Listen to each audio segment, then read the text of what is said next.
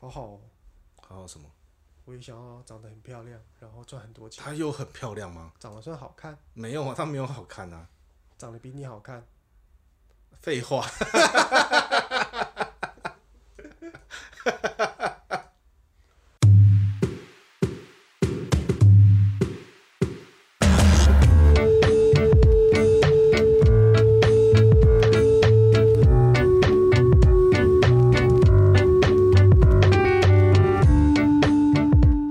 大家好，欢迎来到子杰的兄弟们，我是卫斯理，我是世鹏，这是一个以休闲为主的频道，我们会聊聊那些跟生活不太有关系的旧闻跟趣闻。好啦，准备上车喽！前一阵子哈，嗯，出了一款游戏大作，游戏大作，你说它是大作，它也不是大作啊，当然你大部分会人会认为它是这个抄袭大作。哦这个游戏叫做《原神》啊哦，，我们没有收到它的业配，所以我们不会称赞它。糟糕了，你你你 知道他最近钱砸很凶哦，哦，我有看到好像就是很多实况组都在玩这款游戏，意思就是说，如果说我说了他的坏话，我就不可能接到他接下来可能大量的广告预算了。哎、我觉得不一定，说不定你可以把黑粉转真粉啊，可是，说不定他后来把游戏改得更好之后，可他是，可是我们我因为我没有玩，所以我没有要评论游戏里面的事情。我想要聊关于政治 政治的事情。看，所以原生只是幌子，没有没有，原神有衍生出一件事情哈，就是呃，原神上架过后，它在九月底，九月二十八号吧，呃，中国那边其实是九月中就上架，嗯啊，对，它很早就上架了。那它上架完之后，马上就应用到它的第一个节庆，嗯，就是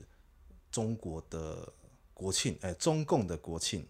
嘿，中对中国共共产党的国庆，嘿哎、没有讲错，在大陆的生态环境是这样子的。呃，我们他们有一句话叫做“有节过节，没节造节”，它各种不同的节庆都是拿来当做消费的题目所使用的。呃，我哎、有节过节，没节照节，这个典故哪里出来的、啊？蛮赞的耶，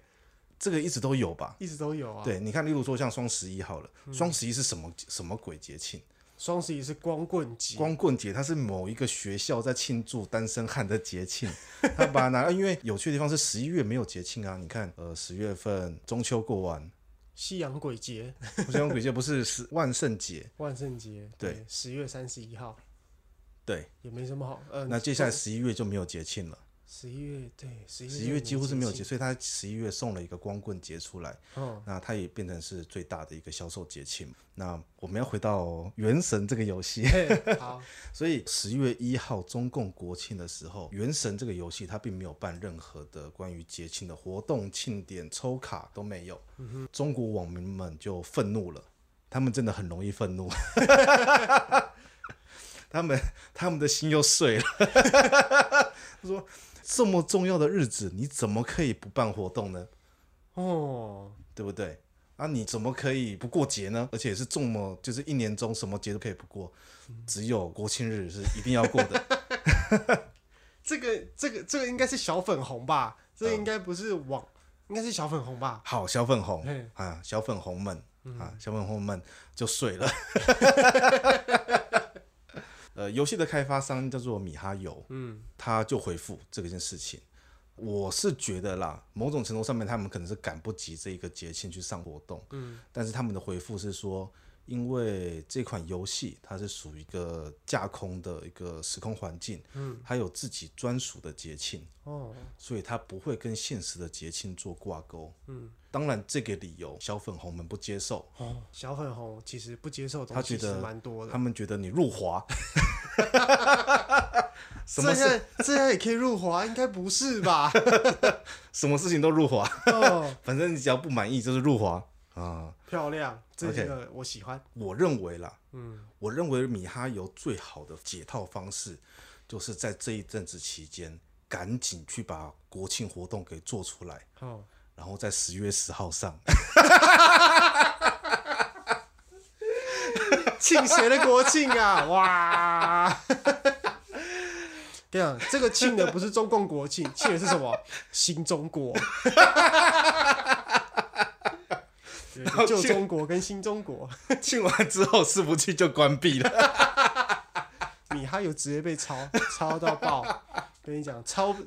直接被抄爆啊！ 一直在那边被嘴说抄袭别人，今天终于被抄了。 完蛋了，完蛋了！哎、我们这样子 绝对接不到米哈游你业了，绝对接不到原生的叶绝配，对接不到米哈游的叶配你也接不到。没错，糟糕了。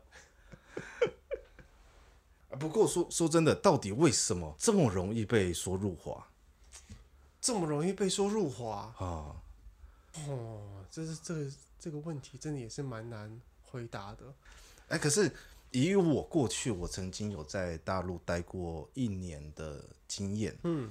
其实我没有看到太多小粉红的存在。怎么说啊？你的日常生活中没有这么就是爱国的人吗？哎那个时候我在东莞嘛，就是同事们啊，或是周遭的人啊，嗯，他们其实并没有很强烈的那种爱党的或是爱国的情绪、欸。这件事情传出去是不是不太好？没差，公司应该倒了吧？ 他们应该没有撑过这一波，那你在这些人身上，你看到了什么东西？其实就是正常人，就正常人，就正常人，就是跟我们一样，就正常人。他们知道你是台湾来的，他们也不会特别的有什么样的事情。因为毕竟我去的时候已经是台商过去已经好一阵子了，那已经不是台湾人已经算是不是特别有优势的了。再来我去的地方是东莞，东莞这个地方它本地人口本来就少，它大部分都是外地来的，所以有河南、河北、呃山东、四川，所有地方的人都跑到这个地方来打工，所以基本上你反而找到东莞人是少的，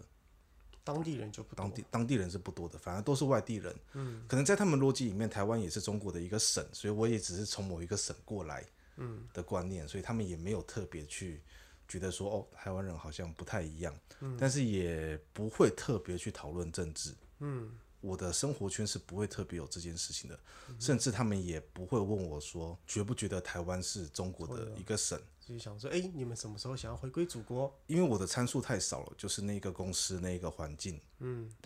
那边的人都不认为台湾是中国的一个省，哦，可是因为你待在台商啊，哦，台湾公司是不是？对啊啦他不敢这样子讲，哦，也是也是，他可能不会明讲，因为老实说啦，去中国工作，嗯你其实没有必要一定要做一些政治上面的宣示， ，OK，你可以避免讨论这件事情，好、方法多的是，你没有必要就是大、大声的说怎么样子。嗯你就算不讲这件事情，你在中国一样赚得到钱吧？对，除非除非真的有一些很很要命的情况，逼着你要表态。哎、我我觉得很好笑是小粉红会去出征那一些十月一号嗯没有祝中国国庆生日快乐的艺人。哦，好像会哦，对会，我觉得这件事情就很要不得，嗯就是在在台湾，我们觉得说中华民国国庆十月十号你不祝台湾生日快乐，不，你不祝中华民国生日快乐，该有美差， ，so 啊，这是你的选择，对啊，你不要过十月十日，那有美差，反正我们就多 多赚一天假嘛，对不对？ 我们不会想说把这件事情跟爱国强烈的接连在接一在一起，起。没错，就我自己个人经验而言，我从小就很怀疑一件事情，嗯，为什么我要爱国？这个哦国家对我做了什么事情，我要去爱它。哦，我我小时候我就不懂这件事情，长大之后我也不懂，现在也是不懂，现在我也不懂，哦，就是我没我不懂我要怎么把爱跟国家连接在一起。这不是一个地缘的感情吗？例如说，我爱这块土地，爱我从小到大生长的环境，可是你有这样子强烈的感觉吗？呃，我对这个地方是有眷恋的，确实，哎，我有，嘿，我也承认我对这个地方有眷恋，可是我没有办法用“爱”这个动词来，就是说明我对台湾这块地方的感情。我我是觉得不需要把你的认知强加在别人身上，可能一方面也是因为我们本身就是在一个自由民主的环境，嗯我们能够说任何的事情，我们也接受你有任何的想法。而小粉红的状况就比较特别，哦，他们认为世界世界上只有一种思想。 至于是什么思想，我就不赘述了。哦，所以有哪些艺人被出征呢？这个我真的不知道，反正有人被出征，有人被出征会被出征。你可在能中在国大陆里面赚钱的艺人，比较活跃的一些艺人，你这个时候不出声，嗯可能会不太妙。嗯哦，你不能选择不出声，你一定得出声你，一定得出声而。且只能有一种声音。对，哦，我们可以解释说，欧阳娜娜去中国唱《我的祖国》这件事情，某种上面，某种程度上面是被逼迫的。这可能是解释之一，但是因为我们不知道所有任何的讯息。所 OK 以没办法下这个判断，可是这是可能性之一，但是没有办法被证实。 OK，因为因为其实我听到这件事情的时候，某种程度上面我是蛮愤怒，而且不是很开心的。你说，因为他老爸是反共大将，重点是欧阳龙还是我们家选区的，哦，还是文山区的，对，然后他女儿跑去大陆，然后唱《我的祖国》啊，本来当初我不太能够理解这件事情，可哎是你你的不理解是是怎么样子的不理解？因为我认为那是叛国。 你你知道我之所以会认为他是叛国的原因，是因为今天假设哦，他跑去美国去唱美国国歌，I I don't care，他去韩国去日本去唱，我不在意，因为他们对台湾某种程度上面是友好的，就算不友好，也是他把我们当成对等的，可能是对等，哦，应该不是对糟糕了，越描越黑。反正我们跟他们是我们没有办法是对等，我们在国际上面就不是个国家。好，那在交易上面来说，他们认认定你是哦，you are from 台 湾。哎 跟你讲，跟你讲这件事情啊，我觉得有一个地方，它用了一个很巧妙的名词来处理，在渔业这个部分，哼，因为台湾是捕鱼大国，虽然说最近有一些风波，对，对，去年前那今年又有新增一个风波，那这个就先不谈。台湾在捕鱼业这个是非常有名的，台湾超强，台湾超强不是日本对吗是？台湾超强，台湾强到炸。好，然后呢，因为台湾不是国家嘛，台湾在国际上不被承认是国家，我们是国家，我们只是不被承认是 国家。啊，对对对，因为台湾不被承认是国家，因为现在我们进行渔业的保育，对那我们要避免过度捕捞，那让大海就是因为我们过度捕捞的话，可能这些资源就没有办法再生了。例我如们也说像呃农作有休耕期，类似这样子，毕竟捕鱼这件事情在公海进行，是在我们的可能我不清楚，应该是国际法吧，对它没有办法被被规范到，对所以仰赖一些国际组织嗯来处理这件事情。那有趣的地方来了。哼台湾能不能进入这些国际组织？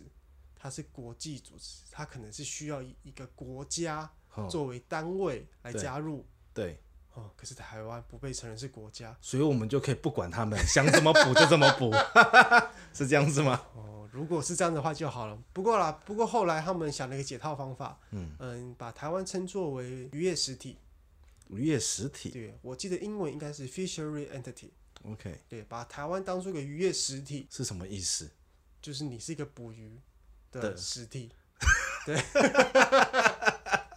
就是你你你你是一个有在捕鱼的地方，就这样哦子， OK 对，我们就把你认为是一个哎有形的东西，啊、 OK，你不是国家，你也不是什么东西，那你就是一个有，你就是一个会捕鱼的东西。对，然后你的名字叫台湾，大概 OK 大概像这样子的，嗯，那你就可以参加这些渔业组织，哦，所以他就是用用这种方式来绕过。对，用这种方式来绕过台湾是不是一个国家的这个争论，哦，我我们回到刚刚讲的，对于欧阳娜娜的事情，可是想一想，人家似乎也是被逼迫的，他只能选择这条路，还是他其实可以选择，他不选，你知道欧哎阳娜娜之前的背景是什么吗？我不知他道哦是。美国一个很著名的音乐学院的学生，好，有一年他不知道为什么他就不继续念了，开始在用他的我不确定是名气还是外表，可能都有，开始在想办法当一个艺人在赚钱。对那他好像第一站就不是选在台湾哎、他爸没有很开心，还是他爸不 care，我觉得这件事情就变得很吊诡啊，所以为了五斗米还是得折腰。看你要怎么折吧。哦，看被多少钱折。看你想要怎么赚钱啦。如果你觉得有钱赚很赞，哦那舍弃掉一些东西，那你去你去可以让你赚钱的地方，这个没有什么大不了的。那你就要背负着被一些人讨厌。反正我们本来就没有办法讨好所有的人嘛，那我哦们讨好喜欢我们的人就好啦。哦，对对对对对对对，你对啊说到一个道理，我们本来就没有办法去让所有人都喜欢我们。嗯，所以我们要去找到喜欢我们的人。就情感上面来讲，这件事情会让人觉得很受不了。对，可是你可能没有办法对他有任何的法律上面的处置。实际上的状况是我们本来就能够接受你有任何的声音，我们应该要可以接受你有任何的声音，可是某一些声音我们情感上会特别不接受。但是还是得接受它，因为我们就是这样子的环境，就算不开心，你还是得接受它，对你个人行为上，你就选择不要跟这个人来往就好。就不要去看他的节目就好了。对啊，不要不要看他的节目。反正好像他也不太 care，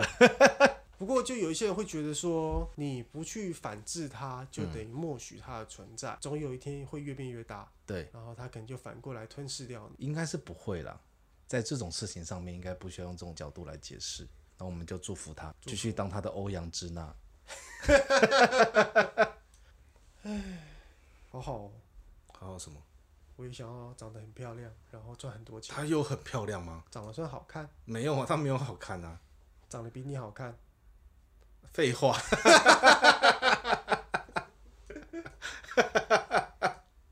台湾在一九九零年代、两千年左右，嗯对，在华语世界里面，嗯，我们讲华语世界是因为我们都使用这中样子文这样子的语言。 OK，然后呢，不管是在台湾、中国、马来西亚、新加坡对这些地区，甚至是在呃美国那边的华裔，他们对都跟我们共享了这样子的音乐对的一些音乐圈。 ，OK，那你想想看那个时候的谁啊？周杰伦、嗯蔡依林、 ，SHE， S.H.E，他们 E，都红极一时，都是当时的巨星。对，可是不知道为什么，曾几何时，这些人更愿意去往中国发展，因为那边钱多啊。这是唯一的原因吗？你同样开一场演唱会，嗯在那边可能赚十几二十倍的钱，嗯，可能在台湾还辛辛苦苦，你就不会想要在投资报酬率这么低的地方来继续经营。嗯，应该是这样子吧。所以这是属于商业考量。这个很难说啦。可哦是你看台湾，不过这个却是台湾音乐界的一个，我觉得是一个历史的转变。嗯，像是我们两千年初，我们很习惯听到一些我们觉得哦，真的是家喻户晓。对，你走到哪边就听到那个人的歌，对，听不完。对，那到了现代，像这个时代，这种独立音乐变成我们歌坛的主流。哦，你说你说对了，我们越来越少听到，例如说我们以前小时候去西门町，每一家店都放周杰伦，对，或是每一家店都放五月天，对，每一家店都五月天，就是五月天他们虽然他们虽然说曾经也是独立乐团一份子，可是他们后来就被一些大型的唱片公司签下来，对，他们就脱离了独立的这个身份了，因为他们就是背后有一个很庞大的制作团队嘛，对然后在帮他们处理行销这些事情的，对，这个就是跟独立乐团。开始脱钩，开始脱钩，那就是独立乐团的定义，大概也就是那种自己做音乐、自己发行音乐的这样的一个团体。所以独立乐坛的意思是说，所有事情都是自己来，就独立音乐这个名词来讲，它确实是从制作，甚至到发行，都是由制作音乐的人自己完他成自己完成的。对，OK，那这件事情在这，我想在这十年内突然变得这么流行，是因为网络真的是比以前还要就是方便，而且制作音乐你所需要的软体技术那些可能都变得比较简单一点，所以这件事情才就是突然变得很多。所以现在在台湾的主流反而是这些独立音乐或者是地下乐团。台湾的音乐环境越来越少去捧红某一个巨星或是某一个团体。呃，我觉得重点可能是捧红这件事情。 OK，哎、可是老实说，以我们两个人的这样子的经验，我们也不能说全部的人，因为我们也不看电视，哦，我们只看 YouTube。那对对我对于我们而言，YouTube 上面的名人，嗯，百万订阅的那一种，对对于我们而言他是名人。对，那可是对于其他人而言呢？就不是。可是真的不是吗？哦我觉得这个是可以讨论的议题耶。 ，OK，因为我有个学长，他现在在学校兼课，嗯，他上课的时候就问说：“哎、各位同学，你们平常都听什么音乐？”嗯，然后下面就是鸦雀无声，大家都不反应，然后他就是没有在听音乐。不知道，没反应，你也根本没有办法就是做任何的判断， OK，显然不可能不听音乐嘛。好、没错啊。对，嗯，他就问啦，他是一个年纪比较大的人，他就问说：“那大家有听在听周杰伦吗？ 有在听蔡依林吗？” 下面一样还是鸦雀无声。啊，他就觉得，哦，这个世代怎么了？ 啊，所以这个时代没有像周杰伦这样子，就是非常非常有名的歌手了吗？好、有吗？对于我而言，我认识的最红的对，乐团叫做老王乐队， 但是那个是因为我跟他们有关系，所以我才 认识他们，不然其他我还真的不太熟。哦，好啦，茄子蛋啦，草东没有派对了，他们也是近几年金曲奖的你。们认识你认识他们哎，我不认识他们，嗯但但是是有我听但是我知道他们，我有听他们的歌。哦？那确实，他们也是近几年金曲奖的得主。嗯那去年的金曲歌王对，李友旺，我也有听他的歌。今年呢？今年今年还不认识辞修嘛，对不对？还不认识，可以回去认识一下。 对不过我觉得金曲奖会挑选这样子的乐种，像是去年是流网，还是唱 rap 的，hip hop rap 这样子。六旺的歌很危险，呃，有些歌是真的还蛮十八禁的。我对于利友王的评价很高， OK，我觉得他的歌真的蛮屌的，是真的屌。真的屌。可是有一个部分的原因是因为我音我对于音乐的品味很特殊，你不就是 Jazz？我也不确定是特殊还是挑剔，反正我没有办法代表主流的声音。不过我觉得今年金曲奖有一件让我觉得很赞的事情是，嗯演奏类型的呃奖项，演奏类对，型的，演奏类型的奖项都是都是爵士乐手，所以所谓就是没有 vocal 的这一种。对，没有 folk 这一种演奏类型的都是爵士乐手拿到奖。 OK，嗯，这件事情很有趣耶，我觉得蛮令人振奋的啦。这是说台湾的重心在变动，这个也很难讲，但是我觉得这些爵士乐手终于熬出了熬出头都了。是终于熬出头了。老实说，你看那些人，他们也不是没有能力，对可是就是没有被看见。对，但是他们，我指的他们没有被看见，是他们作为乐手，他们是会被忽略的那一群，如哦，他们会被当成背景音。对，，会被当成背景音。像是我自己也蛮不喜欢台湾音乐界有一个问题是，嗯我们去比如说看到一个 MV，听到一首歌，对，我们没有办法知道他的乐手是谁，有谁演奏了这一首曲子。 OK，通常你都只会看到歌手，我们大概就认识最有名的就是阿咪老师，嘿当然，阿阿妹老师在作秀的 吧？应该不一样吧？ 每次都会介绍他，我们只认识 他。可能是类似这样子的。有时候我觉得很奇怪，我看一些 MV 啊，哈那个感觉就是在帮别人买便当的，那个也会放在 MV 结尾上面。哦，对好啊，没有啦，这个可能是我个人的，就是夸大其词。嗯对，但是我就觉得说哦，你有的些，意思是说，像他们会放，例如说像灯光助理，对灯光助理可是他会比较忽略掉。到底是谁后面做了的哦这首曲子， OK 谁帮忙做了这首曲子？ OK，我就觉得这件事情蛮可惜的，因为台湾其实有很多很好的乐手，为什么这些人没有被看见？ OK，那在我们的音乐产业上面，这些人怎么可能会不被看见？以我很喜欢的一个乐团地风火乐团， OK，哎，他们很屌。如果听众有兴趣的话，可以去搜寻一下地地烽火，地风火乐团，他们有一首很屌的歌叫《September》。那他的歌词就在讲说两个玩咖，然后呢，他们在九月份的时候蹦出火花，然后他们开始恋爱了之类的， 这是一个两个玩咖的故事。就两个人只是原本想要出来玩一玩啦，结果不小心就是对彼此有好感了，嗯，这样子的一个一首歌，然后他音乐有够屌，屌到不可思议。哼，上面每个乐手大家都知道是谁，对，为什么？嗯，就是这首歌这么屌，大家都知道上面的乐手是谁，这里面不乏一些大咖，嗯不乏是一些爵士乐圈的一些大佬，嗯，然后他们创造出了一种新的曲风，嗯，他们创造出一种新的东西，嗯，然后这些人会被记得。那为什么台湾的乐手没有被记得？ 好像本来就没有很重视这一块。例如说，像苏打绿，你就认识清风，嗯，但是其他 人呢？好了，五月天我知道啊冠佑、石头，还有什么？ 突然忘 记了，太太久没听你五还月是天记了。得阿信。 哎阿信，然后老文乐队，你就立得记得立长，还有谁？还有谁？我不知道。 我不想讲。还有杰明，还有大家都会只记得 vocal 是谁，嗯，好像重心都摆在 vocal 身上，对，好像 vocal 才是这个乐团的核心。核心。可是实际上不是这么一回事，他们是一个 team。其实大家应该都要认识乐团里面的每一个人。对，可是有时候我觉得在 MV 上面啦，我觉得因为我观察这件事情是在看 MV，因为我已经很久没买唱片了，嗯我也不知道唱片上面会不会写这些资讯。 OK。对，总之 MV 上面很难得会看到这些讯息。可是现在因为金曲奖我开始重视这件事，所以可能未来慢慢大家会比较重心摆在整个 team 上面。因为呃，演奏类型的专辑一直都有这种奖项。对，其实也不能说他们重视这件事情，嗯，因为我刚刚讲的只是因为爵士乐手的专辑获奖了，那我发现这一次获奖的专辑全部都是爵士乐手做的，哦，像是演奏类，那演奏类的出版奖里面的最佳专辑奖，嗯，就是颁给了《敲贝拉》这张专辑。那里面的乐手就是苏胜玉吹萨斯风的，嗯，应该是吧，吹萨斯风吧，应该没讲错吧。然后林林冠良这个我不认识，然后曾正义，曾正义弹钢琴的，嗯，我个人对他的评价，嗯，就是他是个诗人，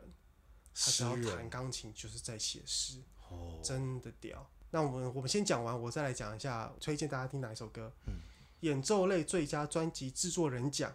这个奖项呢颁给了非密闭空间 OK，这个团体。那这个团体也是由一个爵士乐手叫谢明燕，他们是一个两人的团体啊，如果没有记错的话，他们是做比较电音的。 OK，那谢明燕是是一个爵士乐手，他在布鲁塞尔念爵士乐， OK，呃，布鲁塞尔是欧洲哦，欧洲有爵士乐，我觉得这件事情大家应该不太理解。嗯，那他在那边蹲了好长一段时间，应该有六年吧。嗯哼，对他回来就很努力的在这一块一一直耕耘。那他萨克斯风的演奏实力，我认为啦，应该嗯是全台湾最屌的，哦没应该还没有人可以超越他，他真的太屌了。哦，对他算上这张应该是三张专辑了。那接下来那个演奏类最佳作曲人奖，嗯，颁给了大竹研，他是一个日本人，他在台湾生活，嗯那他本身也是爵士乐手。哦，嗯，那大竹研这个人呢，他跟林声祥有合作关系，嗯他声祥乐队那个哦，声响乐队声祥乐队就是林声祥的乐队嘛。 ，OK，那林就是唱客家话的那对一他唱个客家话，声响乐队里面大竹研在里面，然后 OK 剩下其他人，抱歉我真的讲不出名 字，啊剩下其他人全部都是爵士乐手。哦，所以你去听《我装》那张专辑对，第一首歌，然后就会听到说，哎呦，你会觉得说听到一些哦你从来没听过听过的东西。嗯然后我觉得要推荐大家注意一下那个打击乐， ，OK，你会发现它打的不是固定的节奏，哦，你会发现我每听一个段落，我都听到了一些新的东西，嗯，都是不是固定的东西，他不是只是在帮忙抓节拍，在重复的，对他是他有他自己的东西还有他自己他在 play something， ，OK，对他不是 play a pattern，他 OK 他不是稳定节奏的东西，嗯，他是在你说他是独奏吗？也还好。也不一定独奏，可是你可以去听到他的那个鼓，哎呦，听到了好多新的东西，很赞，超屌。嗯，对啊，这三个都是爵士乐手。看到这个名单的时候，我觉得蛮开心的啦。那关于谢明燕，她的专辑，呃，她的第一张专辑叫做《山林小径》。嗯，我觉得其实我没有想要过多的去陈述这张专辑到底是长什么样子，但是我推荐大家听这张专辑。那我个人认为里面最屌的一首曲子叫做《光年》。光年，那光年这个一前面前面就是郑正义的独奏，嗯，然后你听他的曲，每次听就觉得说干，真的在写诗，每次听都觉得干好屌，哦，就是我觉我我我觉得真的蛮好听的。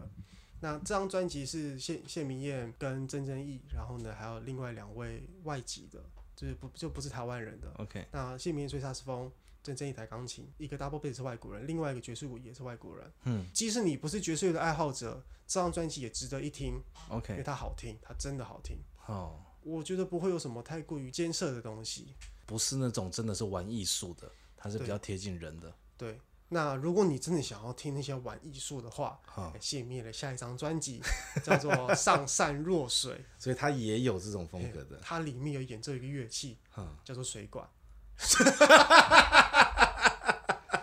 怎么演啊？我其实因为那张专辑我真的听不下去，我真的听不懂。哦，一个萨克斯风乐手怎么样演奏水管这个乐器？ 那我可以想到的方式就是找一个水管，把吹嘴插到水管上面，嗯然后开始对吹嘴吹气。那听起来是这个样子吗？哎，我不知道，因为我那张专辑没听完，我听不完。那因为你那个水管可以转嘛，这边呜呜呜呜呜呜呜，你在那边吹那个吹那个吹嘴，呜呜呜呜，这样子诸如此类的，好烦哦！大家可以听听看，我蛮推荐的。而我我们可以就是理解，有些画家就是随便乱画，然后或是把一根香蕉贴在墙上，就说那个是艺术。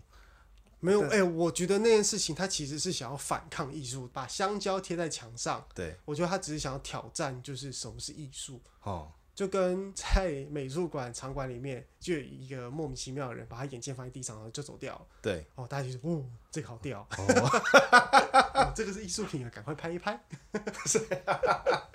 所以他就是要挑战，就是连水管也能当成乐器，哦，就是艺水术没有那么的难。水管确实也可以当乐器啦，只是他用了水管这个元素哦，当做他的音乐的一部分。可是我觉得那个香蕉贴在墙壁上，那个确实是在反讽。 我看到第一个想法就是，嗯、这这个是在反讽吗？然后我觉得更反讽的是，有人把那个香蕉买下 来，然后把它把它吃吃掉。 哦，这个我超爱， 这个有够赞。 我觉得金曲奖今年的得奖的人，我觉得都蛮值得。我觉得或许在二零二零年，这个是一个特别的年份，特别年份，那有这样子的一个名单，嗯是一个我觉得可能会是一个新的开始，嗯，因为你在里面可能看不到传统上就是嗯一直以来都很有名的人，应该是说不会看到以前过得那么商业性质的哦，对，可能没有看到那么商业一些，当当当然他们一定需要有商业行行为，为，嘿，对，可是他们或许他们更多或者服务是他们做音乐服务更的专是注在音乐上面他。们服务的是自己。嗯、我觉得你在这个业界久了，嗯你会知道怎么样的声音、怎么样的东西是客人会喜欢的，嗯，消消费者会喜欢的。对，可是你也会知道说，有些东西是你很喜欢，可是消费者不一定这么喜欢。但是有时候嗯是你很喜欢，你对的，消费者不知道自己很喜欢。怎么什么意思？我很喜欢，但是消费者不知道他喜不喜欢，对消费者而言，这个东西很新奇，他还没有办法能够马上接受这样子的东西。对，可是说不定他会喜欢。哦，OK，这个部分可能就是大家需要去尽力挖掘的，因为你喜欢，消费者不喜欢，显然这个东西是商业上面是不成立的，嗯对那它你也是不能不继成续功活的下去。没错嗯可。是有一些东西是你很喜欢，可是观众不知道他喜欢，他听了一遍，听了两遍才发现说，哎呦。这个东西好像是可不以的错哦，好像不错哦，这样子。在制作音乐上面，如果你是商业导向的话，你可能会尽量去避免触碰这些你会知道你喜欢，可是观众不一定会喜欢的这种东西。对于商业而言，就是要赚钱，对，我要赚钱。嗯、如果我想要以最舒服的方式赚钱，对，那我不会去碰那些我不敢碰的东西。没错，我们就是要直接百分之百能够确定，对一定会有效的东西。那我觉得这几年可能也慢慢的有在音乐界可能有改变这样子的趋势。所以今年的金曲的榜单，无论是入选的还是得奖的，其实都算是一个很新的转折点。嗯，我觉得可以这样子说。哦，那我们可以好好去研究一下对，里面的东西。对我们以上所有讨论都建立在我们没有听过榜单上面任何一首歌。 糟糕了，公信力瞬间就是讲了老半天，你们都没有听过。不过我还是推荐大家听一听金曲奖今年的入围的，真真的都蛮屌的。 OK，其实我觉得这种时候啊，就对应该要跟瓜吉一样，开始播一些要结束的音乐。可是我们现在最大的困难嗯，就是我们没有钱买版权， 对我们没有钱买版权音乐，好像应该放一点东西，慢慢的舒缓就可以对啊结束了我。们就可以，就是我们自己也可以进入一些结束的节奏。呃，因为我们后台数据看啊，我们讲太久，好像也没有人要听，大家也累了，是欸，差不多三十分钟就差不多了，所以我们要快点 ending，不啊然人家都会跳掉。好啦，那就是今天就差不多这样子。嗯，那我们的 Facebook 跟 IG 都已经有我们的账号了。那希望大家用 IG 搜寻“子杰的兄弟们”就可以找到我们的 Instagram。欢迎大家在上面多多跟我们互动，然后如果说有什么想问的、想要沟通的、想要认识子杰的，嘿，都可以在上面留 言。对，那最后千万不要忘记，我们会把我们的比特币的斗内的账户，放在下面。对，但是从来没有放过，